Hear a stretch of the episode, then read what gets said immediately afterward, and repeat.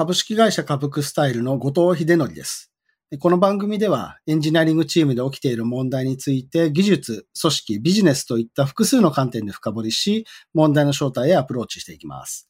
今回のテーマは、ドメイン駆動設計との向き合い方です。ドメイン駆動設計、まあ、DDD ですね。あのー、聞いていらっしゃる多くの皆さんがまあ知ってるアプローチ、手法だと思うんですけれども、まあ私自身結構これに、あの、何ですかね、ハマっていたというか、取り組んだ時期がありまして、まあ私なりの考え方というものを持っておりますので、今日はそれについて一コマ分使ってお話したいと思います。エンジニアリングマネージャーの問題集。今日は、あの、ドメイン駆動設計について、あの、話していきたいと思います。まあ、このポッドキャストは、あの、エンジニアリングマネージャーっていうところをテーマにしてはいるんですけれども、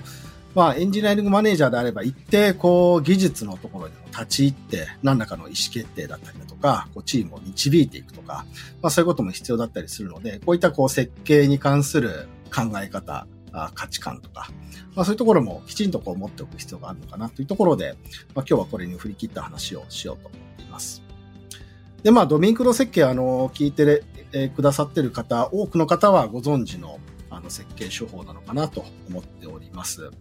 で、まあ、書籍としては、あの、エリック・エヴァンスさんの書いたドミンクロ設計という本が、これ日本語での翻訳も出ておりますが、まあ、英語版で出版されたのが確か2003年だったかな。あの、ぐらいですね。で、日本語版が10年遅れぐらいで出版されたっていう、あの、タイムラインです。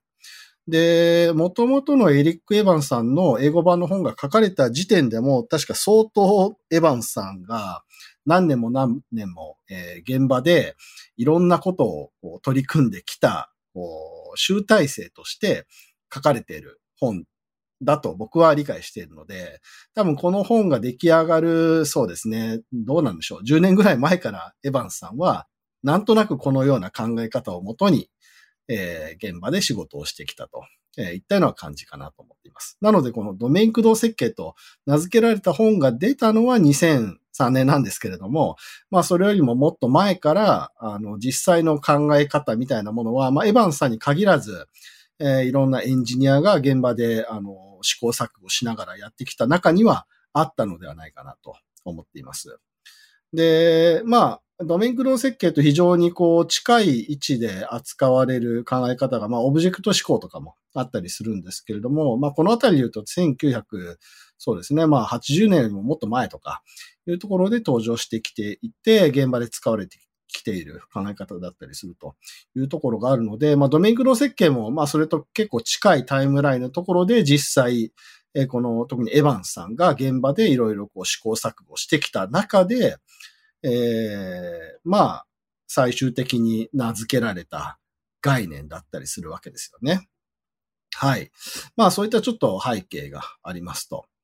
で、まあこれドメイン駆動設計とは何かっていうのを実は説明するのは非常に難しいかなと思っておりまして、あの、まあ、その現状が2003年、日本でも2013年かなに出て、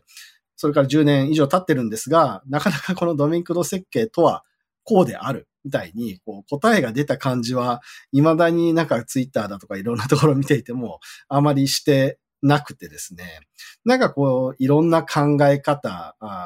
としてこう見られる設計手法なのかなというふうにも思ったりしています。で、まあ、とはいえ、私自身はですね、この、まあ、特にその日本語版が出て、出たあたりですね。で、かなり、あの、自分自身の活動の一環として、このドメイン駆動設計にのめり込んだといいますか、まあ、あの、一度しっかり、えー、このドメイン駆動設計というものの考え方に、まあ、疲り切って、えー、この、何ですかね、根底にある考え方から、まあ、しっかり理解して、えー、まあ、自分のものにしようと思って、まあ、数年間、あの、かなりですね、取り組んでいた時期がありました。まあ、その当時というのは僕は、あの、まあ、あのメインで一緒に活動していたパートナーと一緒に、例えばそのドメイン駆動設計を、えー、教えるような、あの、トレーニングコースを作ったりだとか、あとはまあ、あの、プログラマー向けのカンファレンスで、えー、ドメイン駆動設計に関わる、えー、講演をしたりだとか、っていうこともしていましたし、まあ、それをなんか、何ですかね。まあ、当時の私の理解なので、浅かったかもしれませんが、まあ、とはいえ、あの、なんかこう、本をさらっと読んで理解しただけの知識でやってたというわけでは、あの、なくですね、例えばその、たまたまその当時、えー、運よく、まあ、年で言うと10歳ぐらい上の方々ですかね、エンジニアとしての先輩の方々と、あの、出会うコミュニティに参加しておりまして、まあ、そのコミュニティで、え、行った議論だとかが、あの、私自身のそのドメイン駆動設計だったり、まあ、そもそも、えー、システムやソフトウェアの、えー、設計というか、まあ、モデルとは、みたいなところが、まあ、どういったものであるべきか、みたいなところに対する理解をすごく深めるのに、えー、役立ったというのがあって、あのー、まあ、なんというんですかね。本当に結構時間を使ってこのドメイン駆動設計というものと僕は向き合ってきた中でそのような活動をしていました。なので、あの、まあ、一定、なんというんですかね。あの、ドメイン駆動設計のいいところは当然、あの、ある程度理解したつもりでおりますし、一方で、なんというのかな、この、書籍としてというか、手法としてというか、の、まあ、あまり良くないというか、足りていないというか、まあ、そういうところもあるなというのは結構、あの、自分自身で、えー、語れるぐらいにはなっておるかなと思っております。で、まあ、そんな私が今、そのドメイン駆動設計っていうものが何なのかっていうのは、まず、あの、シンプルに説明するとしたら、うんまず、一番大事なコンセプトは何かといったときに、えー、ビジネスと向き合ってソフトウェアを作れっていう、まあ、この一文に尽きるかなと思っています。で、まあ、そのビジネスと向き合ってソフトウェアを作るの中身がどうあるのかっていうのは、まあ、いろいろな、あの、アプローチというか、あの、やり方があるわけで、えー、まあ、対象としているビジネスによっても変わってくるところがあるし、まあ、そのビジネスの内容によって使える、まあ適した道具っていうのが変わる場合もあって、その道具によって作る作り方っていうのが変わる場合もあり得るとは思います。で、そういった、あの、何ですかね、対象とするものによって変わるよねっていうことが、まあ、エリック・エヴァンさんの本にも、あの、もともと書いてあるんですよ。なので、ドメイン駆動設計っていうのはもともとそういったなんかこう、幅のある実装方法に関しては、まあ、いろいろな、えー、適したやり方を自分で考えてね、みたいな部分がある本だったわけですよ。と思っています。ですが、繰り返しになりますが、まあ、一番重要なメッセージは、えビジネスと向き合ってソフトウェアを作れということかなと思います。ただですね、このビジネスと向き合ってソフトウェアを作るっていうのが、まあどういうことなのかってなかなか、あの、わからないんですよね、普通。特に今、あの、現代ですと、もういろいろなソフトウェアの開発ツールも便利なものが揃っていて、まあ何ですか？あのサーバーサイドのコードでもフロントエンドのコードでも、なんかこう書こうと思えば、あの、どっかのサンプルサイトみたいなところを見ながら、えー、作ることが、あの、割と比較的やりやすくなっている時代かなと思っています。なのでソフトウェアを作ること自体はなんかものすごく始めやすいんですけれども、じゃあビジネスと向き合うって言われた時に多分多くの人が、それってどういうことなのかっていうのがわからないんですよね。で、まあそれに一定の答えを出してるのが、このドメイン駆動設計というアプローチのなんか懐の広さみたいなところがあると思うんですが、まだ答えにたどり着いてない人からすると、これは僕も最初そうだったんですけれども、が、このドメイン駆動設計というものに触れると、なんか、この本に書いてある、え作り方のパターンみたいなものを使ってソフトウェアを作ることが、ドメイン駆動設計だっていうふうに、まあ、勘違いしちゃうのかなというふうに思っています。これは僕もそうでした。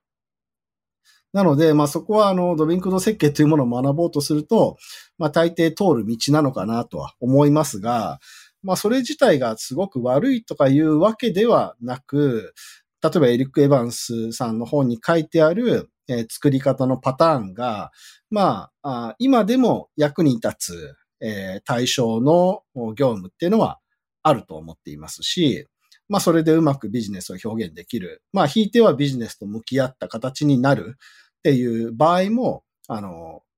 なんだろうな、ゼロではないというか、まあ普通にあると思います。まあ実装の仕方みたいなところは、えー、っと、まあ例が書いてあるんだが、えっと、本当はその例だけが、えー、ドメイン駆動設計のやり方というわけではなくって、他にもいろんなやり方があるものでしたというところです。で、この辺はですね、なかなかそのドメイン駆動設計のこの分厚いエリック・エヴァンさんの本に、えー、なんか一番最初の方に産業とかでまとめて書いてあればいいんですけれども、なんかそういう書き方にもなっておらずですね、なんかドメイン駆動設計とは何ですみたいに、あのー、こう答えがどこにも載ってないんですよね。で、いろんな人が、まあこれ解釈の幅が広い考え方だったりもするので、いろんな言い方でこう分かりやすく説明してくださったりもしているので、まあ、逆にちょっと分かりづらくなってしまっている状況ができているかな思っておりますが、まあ、僕の言葉で言うと、あの、これ大事なので何度も繰り返すんですが、あの、ビジネスに向き合ってソフトウェアを作るというのがドビンクの設計です。これ、僕自身は相当、あの、これに人生の時間を費やしてきたので、あの、僕が、あの、今の僕になる過程でとても大事な、あの、ものだった。僕の人生でなんか欠かすことのできないピースだったなとは思ってはいるんですけれども、まあどうですかね。これからもしドメインコード設計を学ぼうとされている方にとっては、対して僕が言えることとしては、まあそこまでのめりすぎなくてもいいのかなって思っているところがあったりします。ちょっと後ほどこのあたりまたお話ししようかなと思っています。まあ、あの、一定ドメイン駆動設計というものを、えやってきたんですけれども、じゃあ今の時点で僕がこのドメイン駆動設計というものに対して、どう考えてるのかっていうところを、えー、お話ししたいと思います。で、これどうなんですかね？皆さんやってらっしゃる方の意見もいろいろ聞いてみたいなと思うところではあるんですが、まあ僕自身このドメイン駆動設計ですね、えー、まあこの概念というか体系、体系とは言わないかな。まあ概念ですね。ドメイン駆動設計というやり方みたいなもの。これって、まあそういう名付けた何かがなくても、今、例えば僕の所属している株スタイルという会社では、普通にシステムを作れてると思っています。かつ、そこそこいいものが作れてると思っています。つまりですね、このドメイン駆動設計っていう概念をわざわざ持ち込まなくても、えー、僕が最初に言ったドメイン駆動設計とは何かというところの一行ですね。ビジネスと向き合ってソフトウェアを作る。ということは、えー、できると思うんですよ。つまりドメイン駆動設計という言葉が指し示しているものって、ドメイン駆動設計という概念を導入しなくてもできる。というのが今の時点での私の考えです。でこれは皆さんいろいろ違う意見はあるんじゃないかなと思うんですが、あくまで僕の、えー、たどり着いた今の時点の意見ということで聞いていただければとは思っています。で、その、まあもちろんドメイン駆動設計のパターンの中に、例えばそのドメインモデルと呼ぶような、えー、ビジネスのまあコア部分というんですかね。まあビジネスとは限らないんですけれども、何かこう、え、ソフトウェアとして扱いたい対象の、まあ、中心周辺にあるものですね。えー、このあたりのものを、まあソフトウェアの中でも、まあ一番大事だというような扱い方をし、まあ他とはちょっとこう隔離された部分として作ることで、なんかその部分がなんかこう壊れにくくするだとか、えー、表現としてなんかこう邪魔なものを入れ込まない、形で作れたりするとか、あそういうまあコアドメインというようななんか作り方があるという感じなんですよね。で、まあ一時期僕も当然そういったやり方をしてきてはきたんですけれども、なんていうんですかね。じゃあその作り方をしたソフトウェアが、なんかこう、ものすごく価値を発揮したのかっていうと、まあそれはもう運の世界なのかもしれませんが、何ですかね。そのコアドメインという作り方自体がめちゃくちゃ価値を発揮するかというと、ちょっともう少なくとも今の時点では、なんとなく僕はイエスと言えないというか、ノー寄りな感じがしてるわけです。で、どちらかというと、そのコアドメインみたいな考え方で分離するというよりは、例えばソフトウェアの設計の世界で言うと、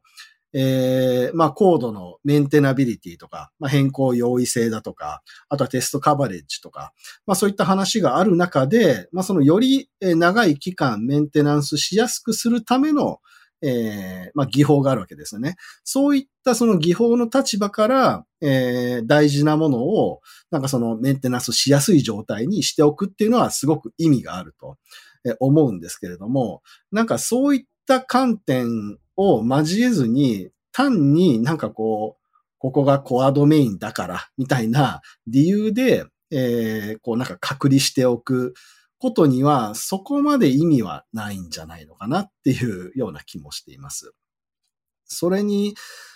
またちょっと違う観点で、そのコアドメインについて語るとすると、なんて言うんですかね、まあ、コアドメインというか、まあ、ドメイン駆動設計なのかもしれませんが、何ですかね、これはもう想像でしかないんですけれども、ちゃんとリサーチしたわけではないんですが、このエヴァンスさんが、このドメイン駆動設計みたいなあアイディアを心に秘めながらあ、ソフトウェア開発の現場で仕事をしていた頃のソフトウェア開発って、おそらくなんかこう、大きなビジネスというか、なんかまあ、いわゆるエンタープライズというか、まあそういった会社ですでにこう、回っている大きな業務みたいなものがあって、で、その業務をなんかこう、効率化するみたいな観点で、まあそういったテーマをもとにシステムが作られるっていうことが多かった時代なのかなと思うわけですよ。で、えー、そういった時代であれば、そのすでにある業務というものを、いかにソフトウェアに、なんというんですかね、まあ正しく反映させるのかというか、表現するのかというか、いうところがやっぱり一番大事なことであり、その、まあ、すでにある業務が、えー、ソフトウェアによって置き換わること自体が、えー、ものすごく価値があることだったんじゃないのかなって思うんですよね。もちろんこれが全てとは言いません。あの、他の革新的なソフトウェアとかも生まれてたと思うので、まあ、そういった業務のケースだけが全てではないんですが、まあ、エヴァンスさんの本の中に書いてある例で言うと、どっちかというと業務寄りなので、まあそういった時代だったんじゃないのかなと思うわけですね。そういった時代には、そのドメインっていうものをしっかり理解し、それをコアドメインとして表現する作り方っていうのが、まあ価値がすごくあったろうなと思うわけですよ。で、じゃあ今どういうことを我々はやっているんだろうというふうに考えたときに、もちろん今でもそういった既存の業務というものを、システムに置き換える。まあなんか DX なんていう言葉で言われたりするものもこれに含まれるかもしれませんけれども、まあそういったソフトウェア開発の現場っていうのは今でもあると思っています。で、そういった現場であれば、あ同じような考え方で、えー、この物事にアプローチすることで一定の価値はあるのかなと思うんですけれども、一方で、例えば私の現職の会社であれば、えー、なんというんですかね。少なくとも、えー、どこか既存の業務というのが、なんかソフトウェアの外側にすでにあって、なんかそれをソフトウェアにしましょうみたいなことをやっている会社ではないんですよね。えー、新しく自分たちで、そもそも世の中に存在しなさそうな物事を事業として形作っていって、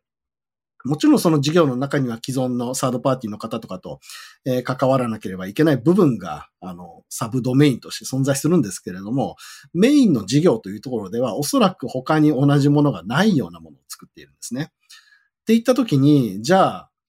それってなんかそのコアドメインみたいなところになんかこう映し取れるのかっていうと、なんか全くそういう発想では作れないと思っていて、やっぱりビジネスとして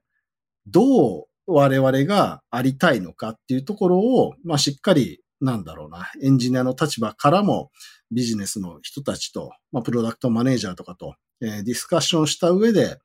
えー、形を見定めていくっていうことが必要ですよね。っていうような感じなので、で、かつそれが、なんていうんですかね、最初にこうなんかすごく議論して、これが我々のコアだ、みたいにして、作ったとしましょう、仮に。それをコアドメインのようなところに実装したとするんですけれども、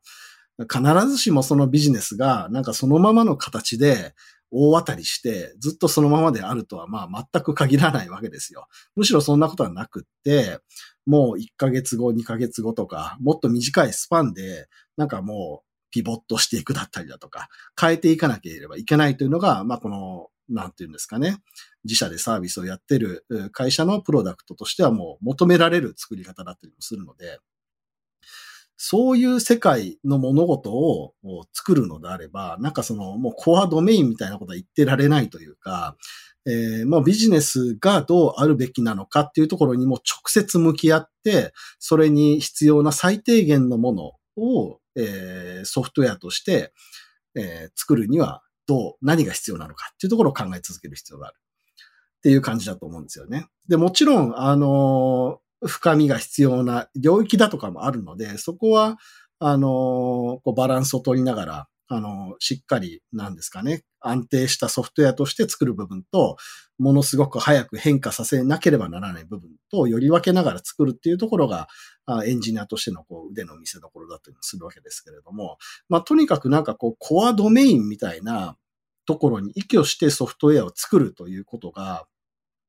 まあ、あまりこう、なんていうのかな、価値を発揮しづらい世の中になってきているんじゃないのかなと思うわけですよ。ちょっと長々と話しちゃったんですけども。というところで、そもそもそのドメイン駆動設計で提唱された、うん、時代とはだいぶ違うよねっていうところで、えー、まあもともと言われてたそのドメインモデルみたいなところを隔離して作ろうみたいなところが、なんか、その字面通りに、え解釈して、え今ソフトウェアを作ることが必ずしもなんか正解とは言えないかなと思っておるところがあったりします。というのが、まあ、今の時点でのドメイン駆動設計についての考え方なので、ちょっとまあ、まとめると、あの、まあ、何かそのビジネスと向き合うということは、やっぱり大事なんですよ。そこのコンセプト自体は僕は間違ってないし、すごく大事だと思っているんですが、じゃあ、えー、それの作り方というところで、なんかこのコアドメインみたいな、なんか概念を導入して、なんかそれをうまく作りさえすればビジネスがうまくいくとか、なんかちょっとそういった部分は、あのー、ちょっと飛躍してる感じもあるし、時代としても違うんじゃないのかなと思っているので、そこは一歩引いて、えー、自分たちがやろうとしている、求められているビジネスに対して、どんなソフトウェアが必要十分なのか、必要最低限なのかっていうところを、え、冷静に見極められる目の方がもっと大事なのかなと思っていたりもします。まあ、いろいろ話してきたんですけれども、まあ、何度も言ってるようにビジネスと向き合うこと自体は非常に大事です。で、これからそのソフトウェアエンジニアとしてよりなんかこう設計のスキルだとか、なんかそういうところを深めていきたい方が、まあドメイン駆動設計を学ぶっていうことがよくあると思うんですよね。まあ学びなさいとよく言われてるものだったりもするので、皆さんがそういう道を通ることはもう普通なのかなと思うんですが、まあ、私個人の意見としては、そのドメイン駆動設計というもの自体に時間を使うのではなくて、えー、それよりも、やっぱりまあ大事なのはビジネスとどう向き合うのか。つまりビジネスをどう理解するのか。っていうことだと思っているので、ビジネスを理解するための、えー、知識というか、スキルというか、まあそちら側を、えー、学んだ方が、えー、本質的にビジネスと向き合ったソフトウェア開発をするというところに到達する近道なのかなと思うわけですよ。なので、例えば、これ、あの、どうですか？まあ、いろんなものがあるんですけれども、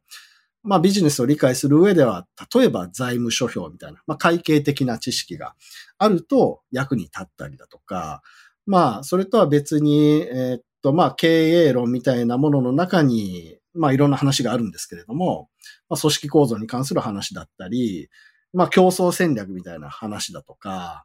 ビジネスモデルのなんかこう分類みたいな話とかがあるんですよね。コスト構造がどうなっているとか。まあそういったところの知識が一定あると、まあビジネスとしてどこに重きを置かなければいけないのか、この会社ではっていうのが、えー、自分でわかるようになるので、そうであればソフトウェアの設計はこうあるべきとかね、えー、そういうのが自分でわかるようになると思うんですよね。で、それこそがやっぱり僕は、そのエンジニアとして、なんというのかな。まあ、役に立つソフトウェアを作る、設計するための、えー、知識として一番大事なところ。まあ、ビジネスと向き合ってソフトウェアを作るっていうことに欠かせない知識だと思っているので、まあ、あの、そういうところを勉強してみるのもいいんじゃないかなと思っています。で、まあ、このポッドキャストは、あの、マネージャー向けだったりもするので、最後に一言、その、マネージャーの方がじゃあどう向き合うのかっていうところの僕なりの考えを、まあ、ヒントみたいなものを示しておくと、まあ、こんな感じでその、ドメイン駆動設計みたいなものも、やっぱり時代、年月が経つと、えー、考え方をアップデートしなければいけないというふうにも思っていたりするわけですよ。なので、なんかこういうソフトウェアの、なんていうんですかね、プラクティスというか、えー、設計方法論みたいなものをあまりなんかこう前面に押し出しすぎることはせずに、より本質的に、まあそれぞれ会社さんでその本質というのはちょっとずつ違うと思うんですが、でもまあ本質的に何が求められているのかっていうのを、えー、マネージャーの目線で見極めて、それを、こう、エンジニア、あの、一人一人だったり、エンジニア組織にインストールしていくにはどうしたらいいのかなっていうところで、まあ、その、どういった手法を取るのかだったりだとか、考え方を普及させていくのかといったところを、あの、ご自分なりに考えていただくといいのかなって思ったりしております。はい。というわけで、あの、今日はドメイン駆動設計について、あの、私の今の時点での考えっていうのを、えー、お話ししてみました。まあ、決してこれがなんか、こう、正解ですみたいな形で布教したいわけでもないんですけれども、まあ、あの、少なくともマネージャーとして、なんかこう、一定の、こう、設計方法論に対する考えみたいなものを、え深めておくことって大事だったりするのかなと思っておりますので、まあこれを聞いて何かこう思うところがあれば、ぜひ、あの、なんかツイッターでもこう議論ができたらなと思っておりますので、ぜひご感想などお寄せください。えさて、この番組では感想や質問、リクエストなどお待ちしております。番組詳細欄にあるリンクよりお気軽にご投稿ください。えツイッターではハッシュタグ EM 問題集をつけてツイートしてください。え EM はアルファベット、問題集は漢字でお願いします。えそして Apple Podcast や Spotify の Podcast ではレビューもできますので、えこちらにも感想を書いてもらえると嬉しいです。お相手は株式会社株クスタイル COO 兼 CTO の後藤秀則でした。